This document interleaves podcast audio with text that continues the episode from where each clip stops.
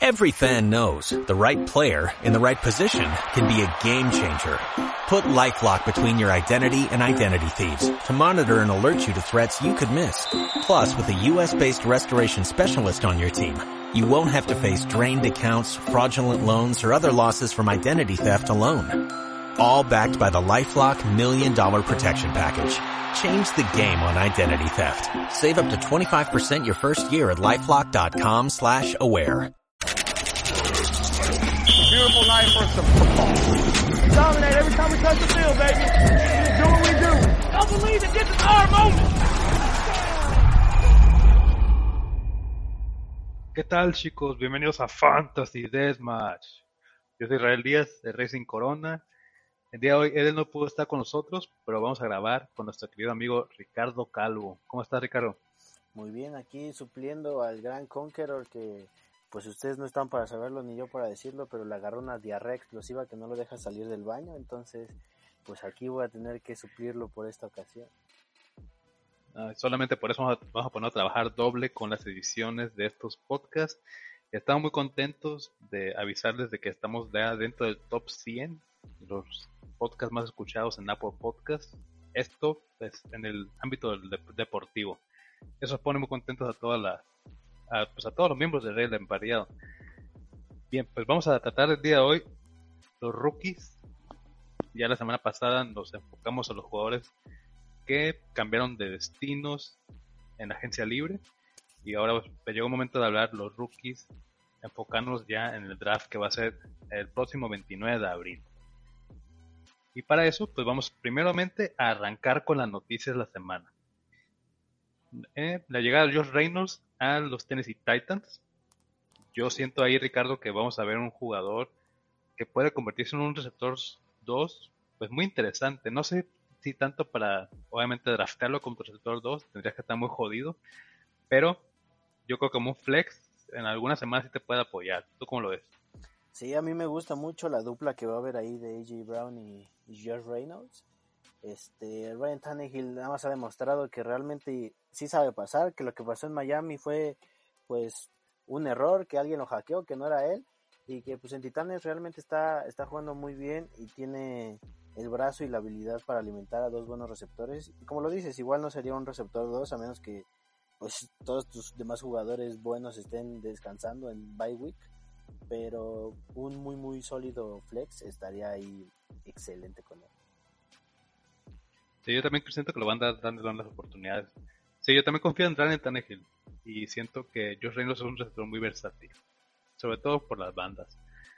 Y otro receptor que también decidió quedarse en su equipo fue Isaiah McKenzie. Firmó un año con los Buffalo Bills y pues se convierte en este receptor, pues simplemente va a ser la profundidad del equipo. Ahí yo creo que va a compartir algunos snaps con Gabriel Davis y ahorita con la llegada de Manuel Sanders pues le dio un pequeño bajón a todos esos receptores. Tú, bueno, yo creo que Mackenzie va a salir gratis, ¿no?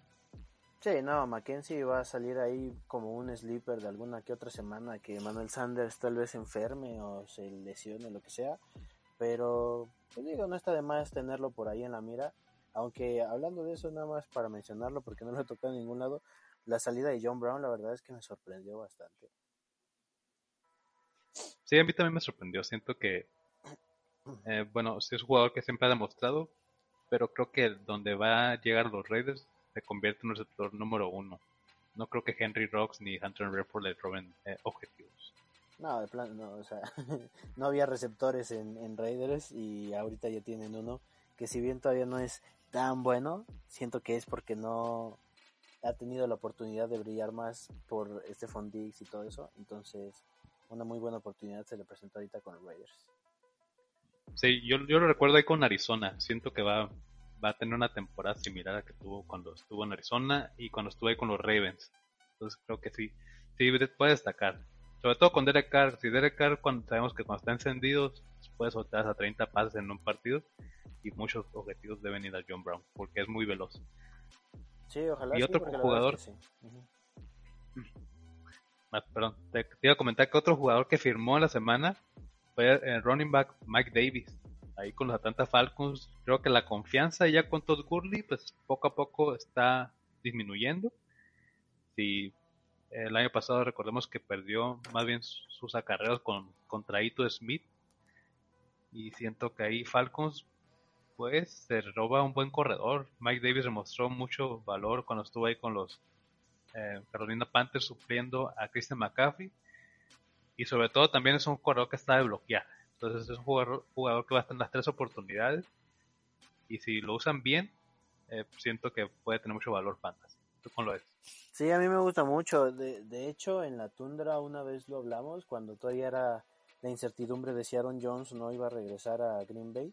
Estábamos viendo posibilidades y yo mencioné a Mike Davis que podría estar ahí viendo el desempeño que tuvo cubriendo a Christian McCaffrey, que realmente es cubrir a un jugadorazo y pues lo hizo bastante bien, o sea, no dejó pues ninguna duda de que realmente es muy bueno y podría ser un corredor uno ahorita en Atlanta.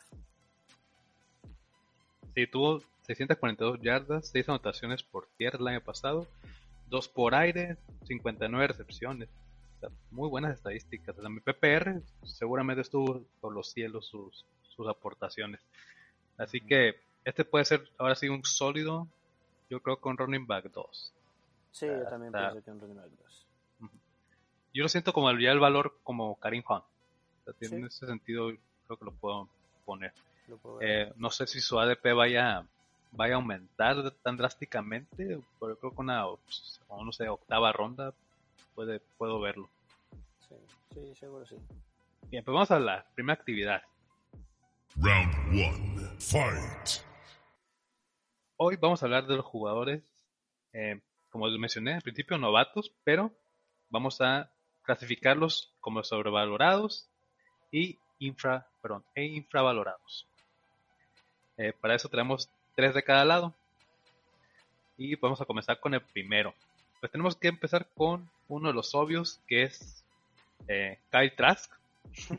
Hemos visto de manera impresionante, Ricardo y yo, algunos mock drafts donde Kyle Trask está posicionado en la primera ronda. solamente abajito de Mac Jones. Él está posicionado ya ahorita como el sexto mejor coreback. Pero primera ronda, híjole, yo creo que estaría muy, muy difícil. Yo siento que, por ejemplo, equipos como Washington ya, eh, ya adquirieron a su coreback. Eh, primero Ryan Fitzpatrick y Taylor, Tyler Henneke. Eh, por el otro lado, Indianapolis tiene ya a Carson Wentz, aunque en donde vimos en mock draft, Kyle de hecho cae en Indianapolis, porque Jacoby Brissett firmó con otro equipo, ¿no? Sí. Sí, Jacoby Brissett se fue, no recuerdo ahorita qué equipo, pero sí, sí se fue. Este, lo que estabas mencionando de Ryan Fitzpatrick y Heineke, también estuve viendo que dijeron que mm, todavía están viendo la posibilidad de traer a Sam Darnold además, entonces Washington yo siento que está súper fuera de buscar algún coreback en cualquier ronda del draft, al menos de este draft, y pues no sé, a mí me sorprende muchísimo que lo hayan puesto en en Indianápolis. Yo creo que Carson Wentz no va a ser de un año. Yo siento que sí va a estar ahí unos cuantos.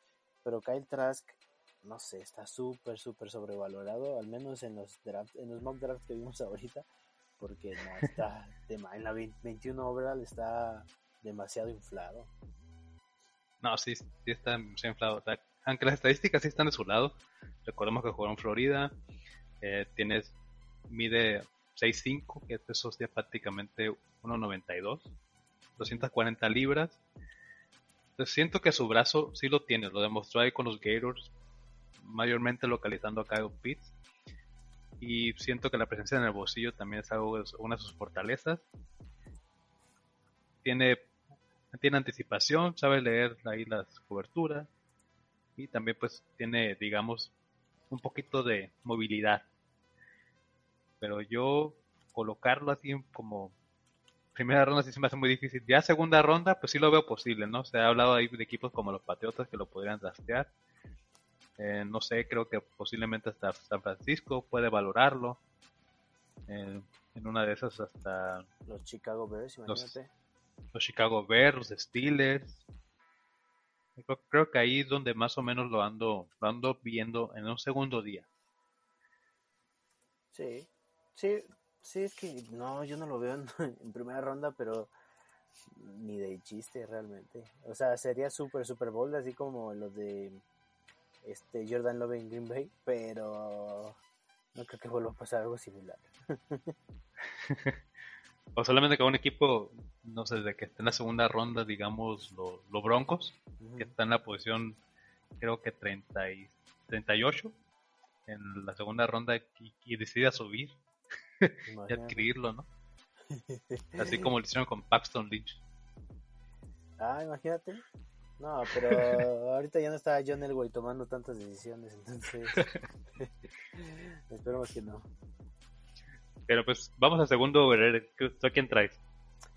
De overrated estamos pues aquí con Javonte Williams, que pues si bien no es malo, siento que todavía está muy, o sea que está un poco más inflado de lo que debería, porque va a depender mucho del, del equipo en el que llegue evidentemente, pero pues están por encima todavía de Avonte Smith, de, pues muchos, ¿no? Rondal Moore, varios eh, receptores ahí. Terminó la temporada con 1140, 1445 yardas desde el scrimmage. Tuvo 305 yardas de recepción, lo cual lo hace realmente un jugador, un corredor bastante versátil. Pero no creo que tenga impacto inmediato al menos, o pronto, en, me refiero a 2-3 años, en la NFL. Entonces, siento que está más inflado de lo que debería y no sé, una segunda, tercera ronda incluso todavía. Porque he visto por ahí que en los en algunos mocks que son ahí medio medio bolts como este de Kyle Trask en Indianapolis, también lo han puesto en primera ronda y al final en Green Bay, en, en Buffalo, equipos así. Pero realmente yo no creo que va a llegar ni de chiste en primera ronda. Pero no sé si recuerdas que yo en un mock draft lo puse en Arizona. Sí, también.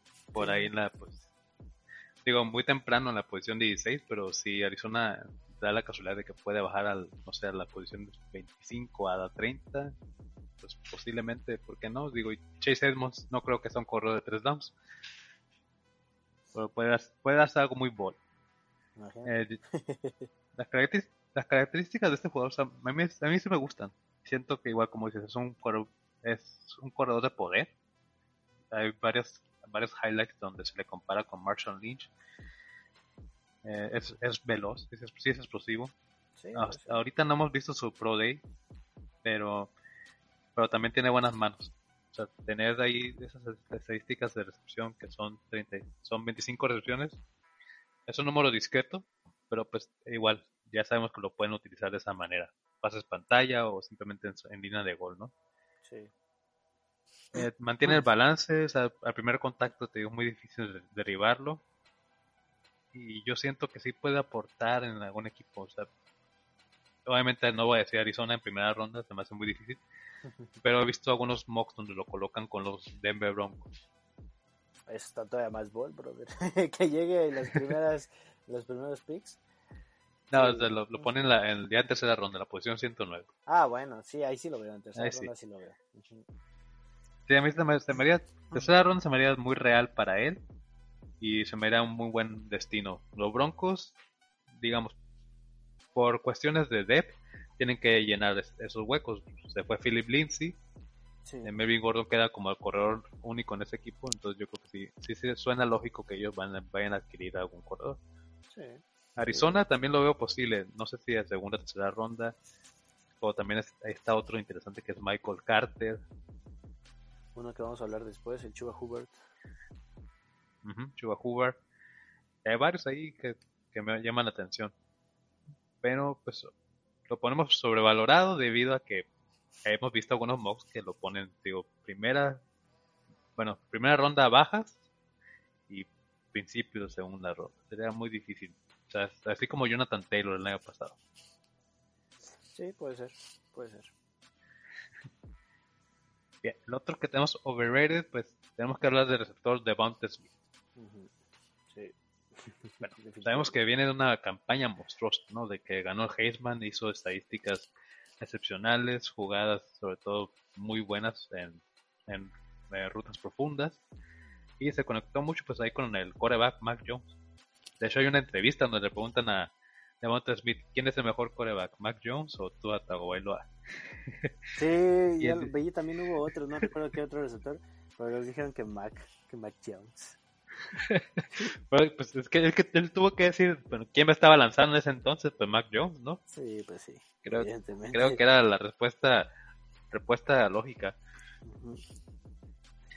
Pero pues las características, de este jugador ya son, o sea, ya sobra decirlas. Creo que los highlights y todo lo que hemos visto de él nos da siempre la pauta para ponerlo en primera ronda sin, sin lugar a dudas.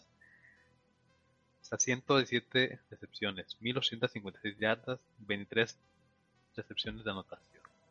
Simplemente son números monstruosos. Eh, pero, ahora sí, que está dentro de un top 5 se me hace muy difícil verlo. Algunos mock draft lo proyectan en la posición 5, de hecho, con los Bengals. El otro equipo son los Philadelphia Eagles, el Detroit Lions. Y en una de esas, si se escapa, puede caer ahí a los Giants. ¿Tú cómo ves a este jugador? Pues es que, mira, sí me gusta, pero siento que hay mejores prospectos que él ahorita incluyendo a Kyle Pitts, que aparte de que ni siquiera comparten posición, siento que tiene más habilidades, pero pues igual no dejarse engañar porque ganaron el Heisman, porque no es garantía de que les va a ir bien, en especial inmediatamente, ya vieron a Baker Mayfield que apenas está empezando a ir bien. Derrick Henry tampoco empezó siendo lo que es ahorita, entonces sí está muy muy sobrevalorado, entonces no creo que se vaya no creo que se vaya tan pronto y si es que se va tan pronto no creo que tenga pues los números monstruosos que tuvo en, Alabama este último año entonces pues ahí sería una decisión un poco delicada complicada que tomar por ejemplo a mí me gusta más Jalen, Jalen Waro yo siento que él tiene, más explosividad sobre todo Jalen Waro lo puedes utilizar en todo el terreno del campo como slot, receptor X, receptor Y hasta que en equipos especiales pueda aportar. Y siento que Devonta Smith es un receptor de posesión, pero de un solo lado. Sí, definitivamente. Y aparte, pues ya que mencionas a Jalen Waddell, pues él va a ser uno de los underrateds o que están ¿cómo? infravalorados porque pues realmente no tuvo una campaña así brutal porque pues estaba en Alabama igual y todo se lo estaba llevando este Javonte Smith. Entonces, pues qué más podemos decir de él. Yo siento que va a tener una campaña inicial en la NFL mucho mejor. Siento que incluso podría llegar a estar ahí nominado al rookie ofensivo del año.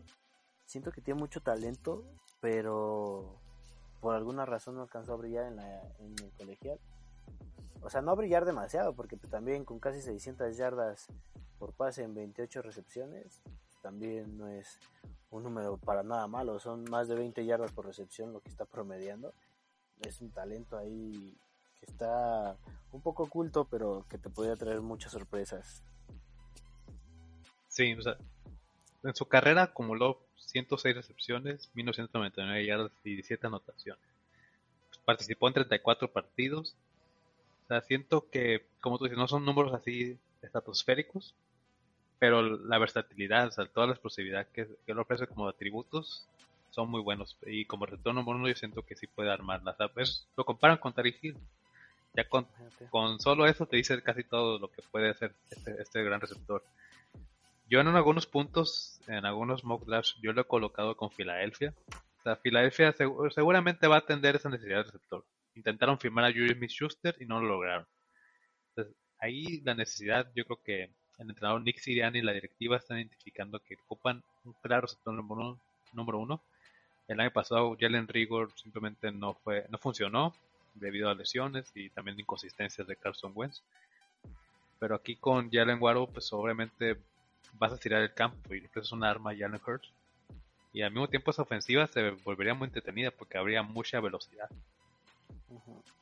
Sí, a mí me gusta mucho, como dices, la versatilidad de, de Waddle, entonces se me hace increíble, un increíble jugador.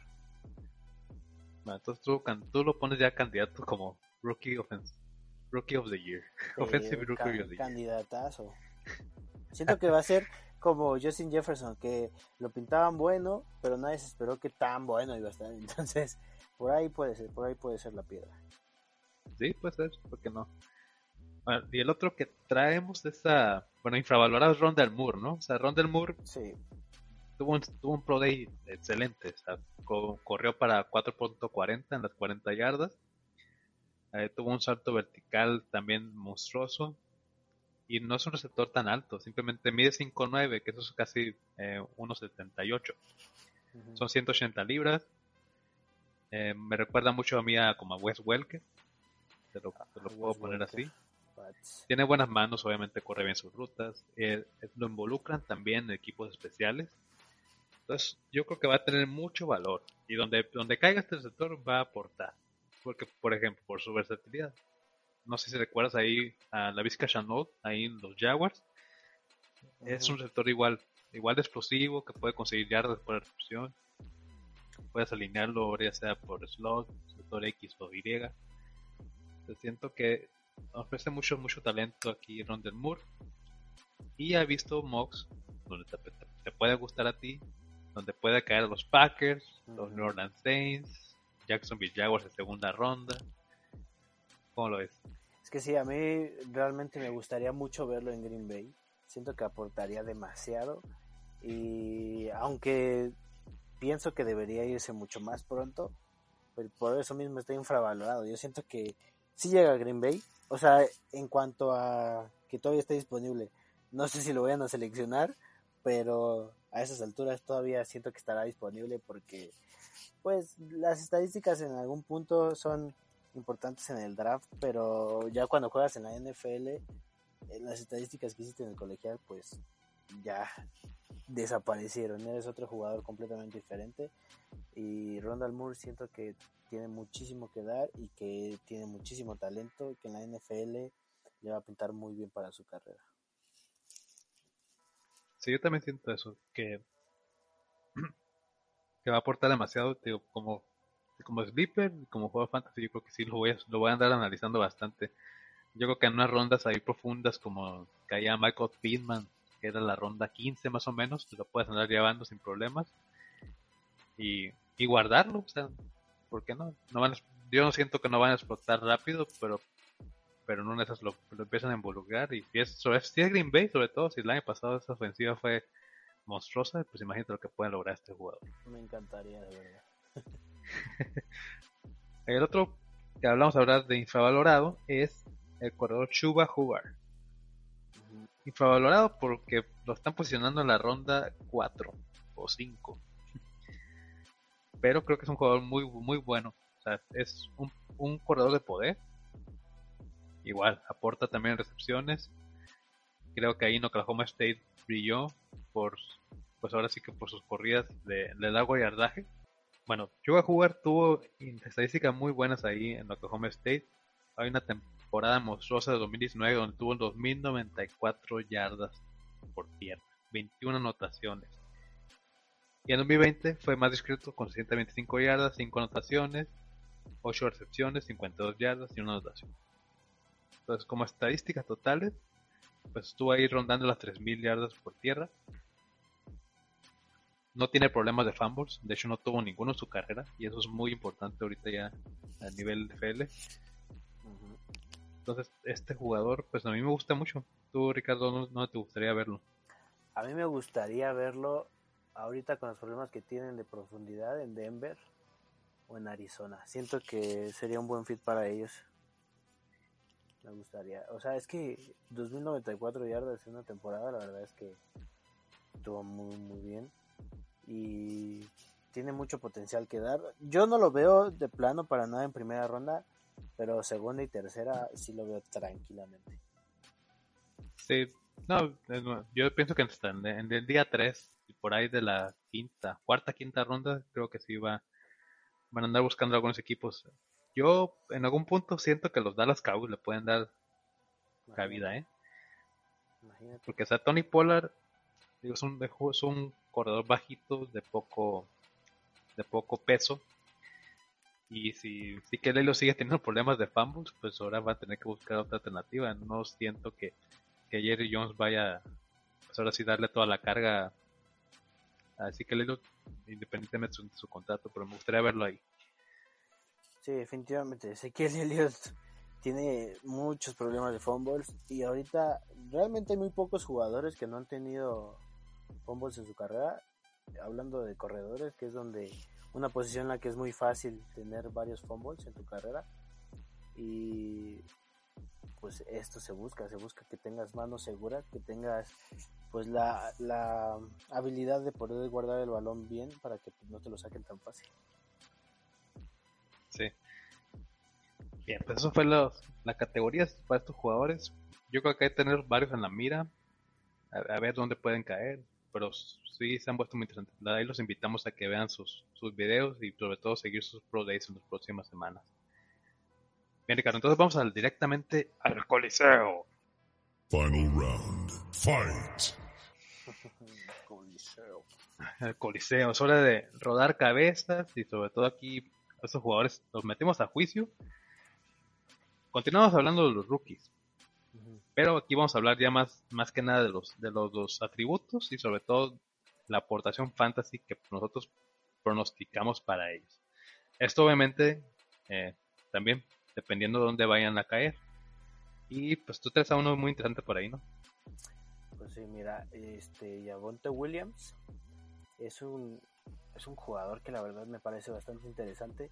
Y tiene hay unos equipos que podrían llegar que son un poco raros a, primera vista, pero la verdad es que tiene un buen fit, que lo proyectan aquí los de Pro Football Focus, que podría llegar si bien a Miami, Pittsburgh, Atlanta, San Francisco o Arizona.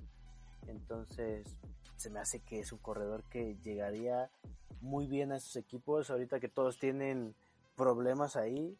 James Conner, que es una lesión andante, que nada de ese backfield supo capitalizar concretamente y pues no, o sea, ese backfield es inexistente ahorita. Entonces, un corredor de este tipo como Javonte Williams sería muy muy interesante.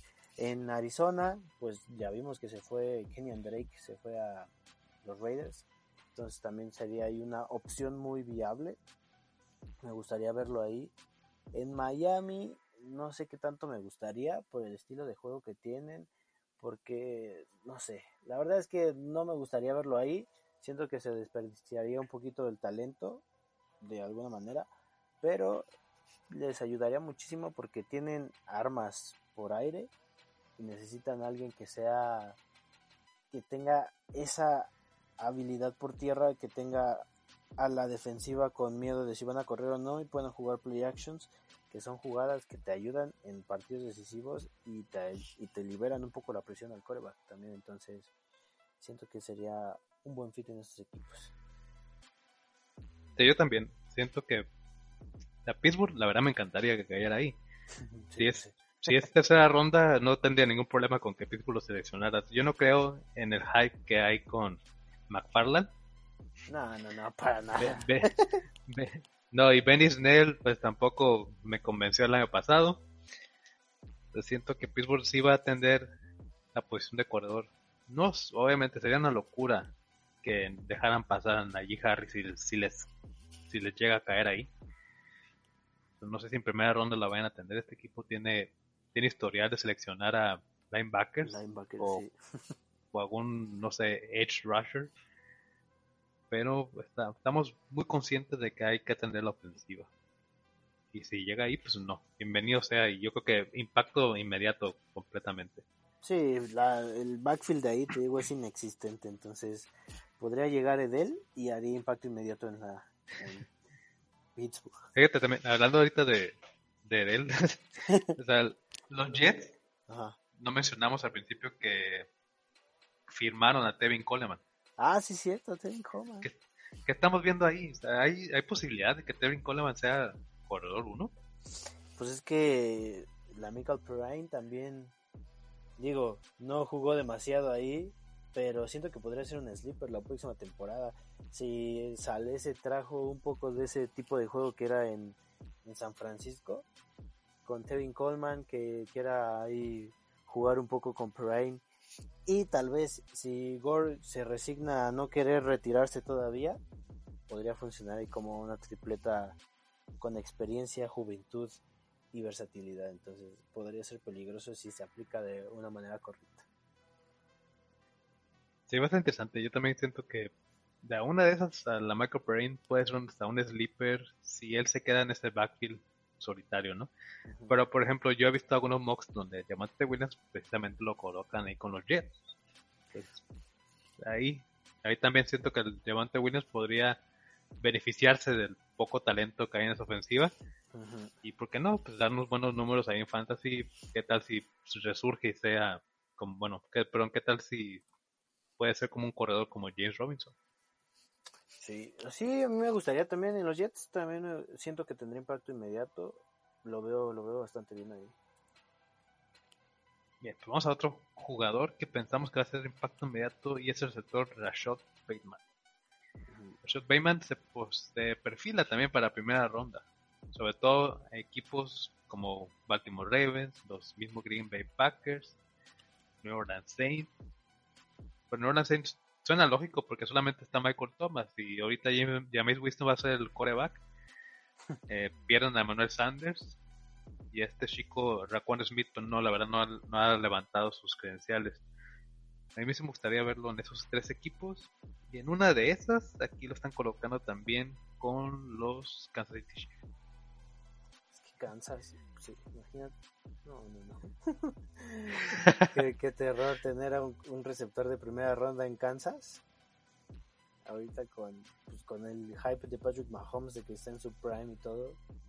Qué terror. Y más si se hace la temporada de 17 partidos, Green Bay va contra Kansas en ese partido 17. Así que no, gracias. es cierto, ¿verdad? Sí.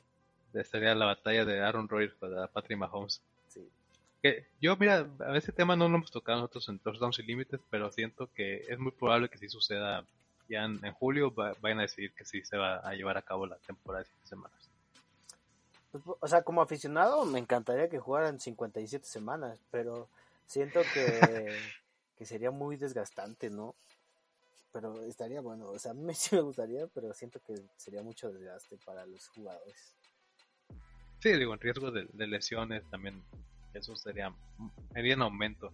Pero mira, hablando aquí de Bateman, tuvo una temporada muy buena en 2019 de 70 recepciones, 1219 yardas, 11 touchdowns.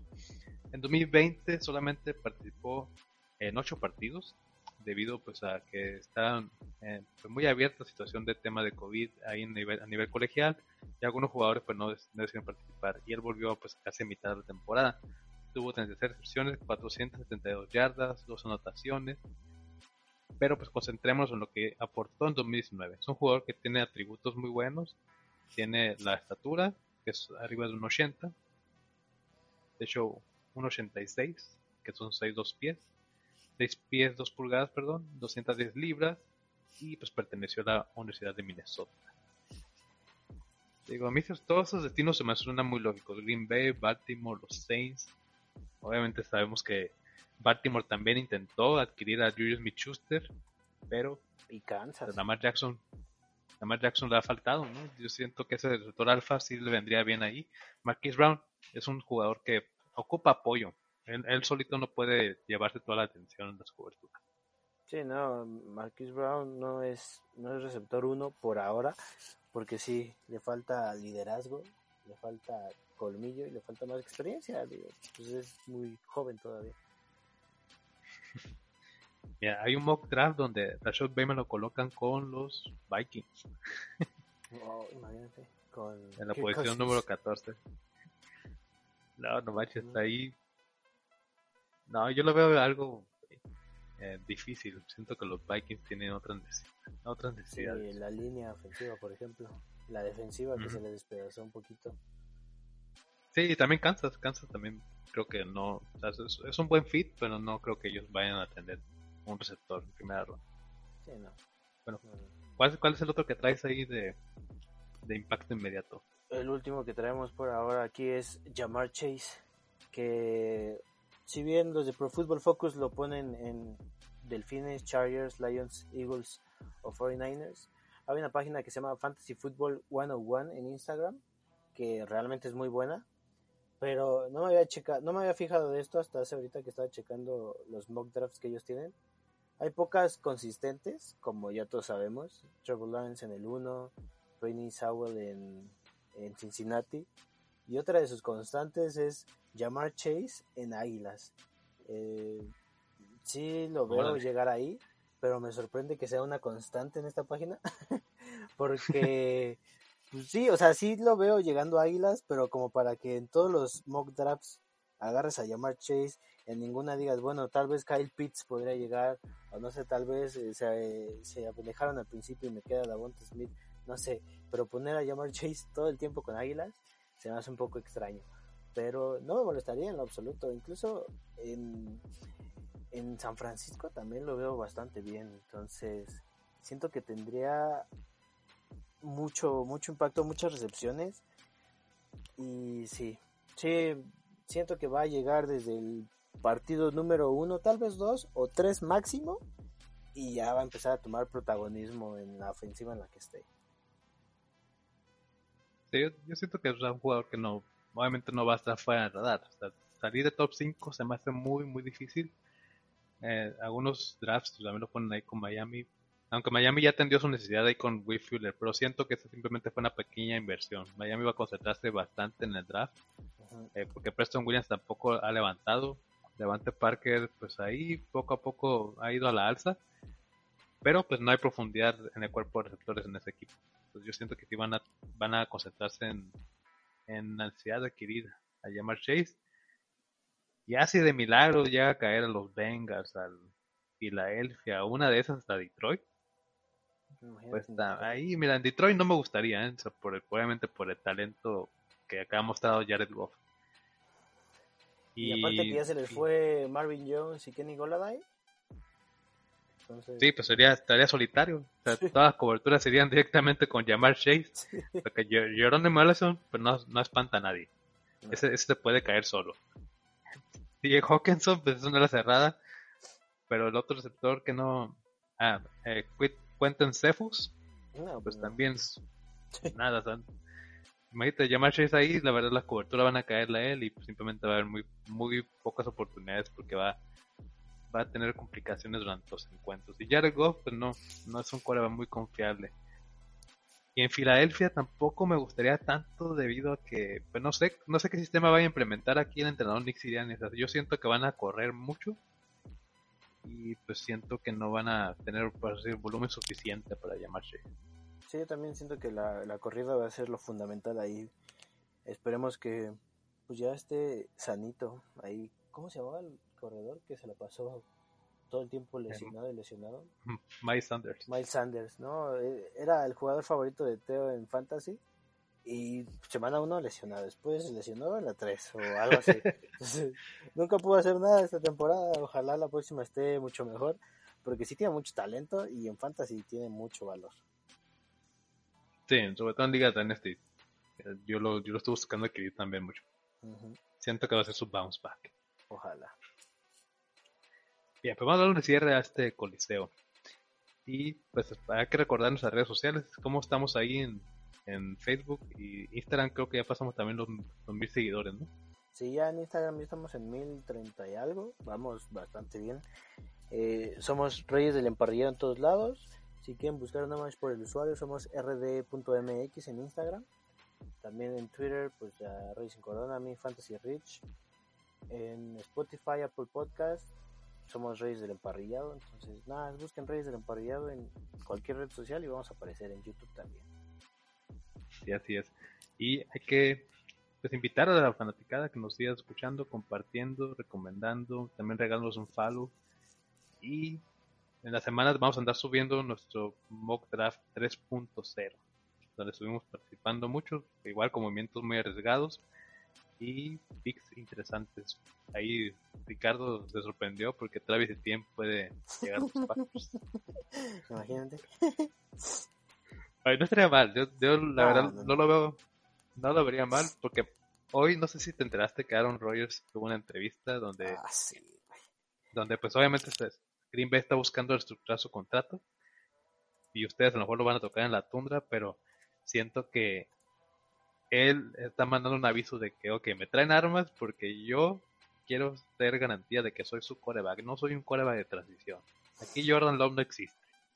Sí, de hecho, sí lo vamos a hablar mañana que grabemos en la tundra, pero sí, dejó muy en claro de que él quiere saber cuál es el futuro de él en Green Bay, porque él se quiere quedar en Green Bay no solo dos años, sino muchos años más. Y pues su contrato ahorita se acaba en 2023, el de Jordan Love se acaba en 2024. Entonces lo que Aaron Rodgers buscaba pues era extender más ese plazo con la certidumbre de que él va a ser pues el quarterback muchos años más, aunque Jordan Love esté en el equipo.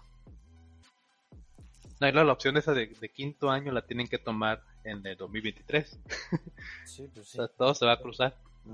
para, sí, definitivamente. para decidir el futuro de, Green Bay. Va, a ser muy interesante, pero pero yo creo que Aaron Rodgers iba a presionar para que le traigan algunas armas, ya sea receptor, corredor. Eh, si ya, obviamente, la línea ofensiva no es una prioridad porque dejaron ir a su centro, Lindsay. Pues creo, creo que el equipo se debe, debe atender otras cosas. Bien chicos, pues vamos a despedirnos. Yo soy Israel Díaz de Racing Corona. Pues esto fue Fantasy Deathmatch. Nos vamos viendo en otra edición. Y hasta pronto. Hasta pronto.